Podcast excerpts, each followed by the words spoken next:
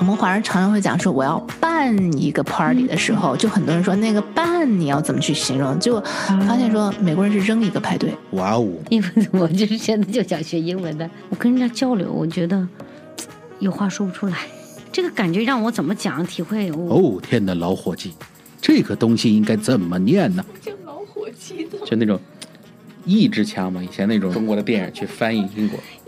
我以为你在说 Old Turkey。没有。老伙计。哦，我的上帝呀！这句话应该怎么说啊？And if you're wondering the same, then you've come to the right place. 英语韧你说，Let's talk. Welcome back, guys. 欢迎回到英语韧你说。Thank you for listening. Today we're gonna take our cue from you. 最近我们在平台上有提出一些问题，and thank you for those of you who participated in our polls and questions. Thank you especially to 思远 who asked 怎么样用英语谦虚。And so this is a really fascinating topic because it's not just about the language. It's not just about what you say because it's also an attitude. 因为这个问题它不仅仅是一个语言的问题，它也是一个思维的问题，一种态度的问题。那么中西文化在这里是大大不同的。So as with our last session, today we continue with David as we continue exploring the topic of humbleness. 我们今天和我们的特邀嘉宾 David 来继续探讨西方人是怎么看待谦虚这个 topic 的。So let's pick up where we left off. 当别人夸赞我们的时候，我们的回复不仅仅包括 我们需要说什么和做什么，更重要的也是非常有意思的一点，是应该不去做什么，不去说什么。What not to do and what not to say. Ah, for example, and what shouldn't you say? Well, um, there are people who try desperately to also make the other person a compliment. Yes. Then there are also people who cannot take the compliment well because they instantly start to doubt themselves because they feel like they are trapped or they are played, they are being played. Mm-hmm. And then there are people who don't react to it at all, which is also something that I would not do. It's always nice to recognize the other person and the compliment. All right. How much of that did you understand? 在刚才这段话里，你大概听懂多少呢 ？so, when we're not completely fluent in a language just yet, it is really important to train our ears to catch the most important things.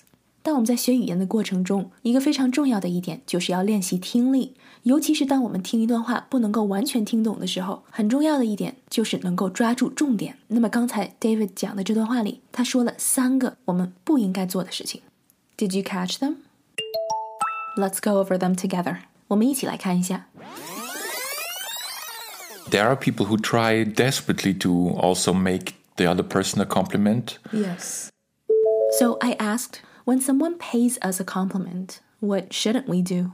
在西方的环境里，当有人夸赞我们的时候，有哪些是不应该做的呢？David 说了三点。第一点就是，There are some people who try desperately to pay the other person a compliment. Desperate D E S P E R A T E, desperate. So I wanted to focus on this word because when you look it up, the Chinese translation will tell you something different. Desperate 这个单词，如果你在网上查它的意思的话，它的中文解释会有像渴望这种比较褒义的单词。感觉最差的一个单词是绝望，but neither 渴望 nor 绝望是这里的意思。 when someone desperately tries to pay a compliment back, desperately 在这里的意思是 trying too hard，太过于殷勤。It has that kind of a feel。也就是说，当我们听到对方的夸赞的时候，我们不应该 desperately 去试图也夸赞这个夸我们的人，even though this is very much a conditioned behavior。尽管别人夸我们的时候，夸赞对方是一个非常自然的事情。Remember what we talked about last time? 你还记得我们上次说的吗？Try to take the compliment and just let it sit with you. Because sometimes when we desperately try to pay the other person a compliment back, it feels fake. 因为在西方的文化里，当人物 A 夸赞人物 B 的时候，那么如果人物 B 马上夸回人物 A，那么通常人物 A 会感觉这种作为、这种 behavior 很假。所以当别人夸我们的时候，不要马上夸回这个人。 it's not necessary and it will seem fake. Okay, number two. 第二点呢 Then there are also people who cannot take the compliment well because they instantly start to doubt themselves because they feel like they are trapped or they are played, they are being played. 有些人当别人夸他们的时候，他们就开始对自己产生怀疑。They start to doubt themselves. Doubt. D O U B T. D O U B T. Doubt. 怀疑。那么他们对自己产生怀疑的原因，是因为他们感觉对方在骗他们。They feel trapped or they feel played. Play 在这里，它的意思是被耍。So it's not 去玩 it's not a good thing here. Normally, play is wonderful. But here, when someone feels like they're being played, 当我们感觉 someone is playing us or we are being played， 这里的意思是说我们感觉有人在耍我们。we feel like we're being played. So, as you can see, when someone pays us a compliment, it's not always easy to take it because there are so many psychological things that go on. 你也看出来了，当别人夸我们的时候，just to let the compliment land is not that easy. So, of course, it takes practice. One of the things that we don't have to do is to doubt ourselves. Okay, number three. And then there are people who don't react to it at all, which is also something that I would not do. It's always nice to recognize the other person and the compliment. Some people don't respond at all. 有些人完全就没有反应. And that's also not a good thing, right? Because it's always nice to recognize the person and the compliment.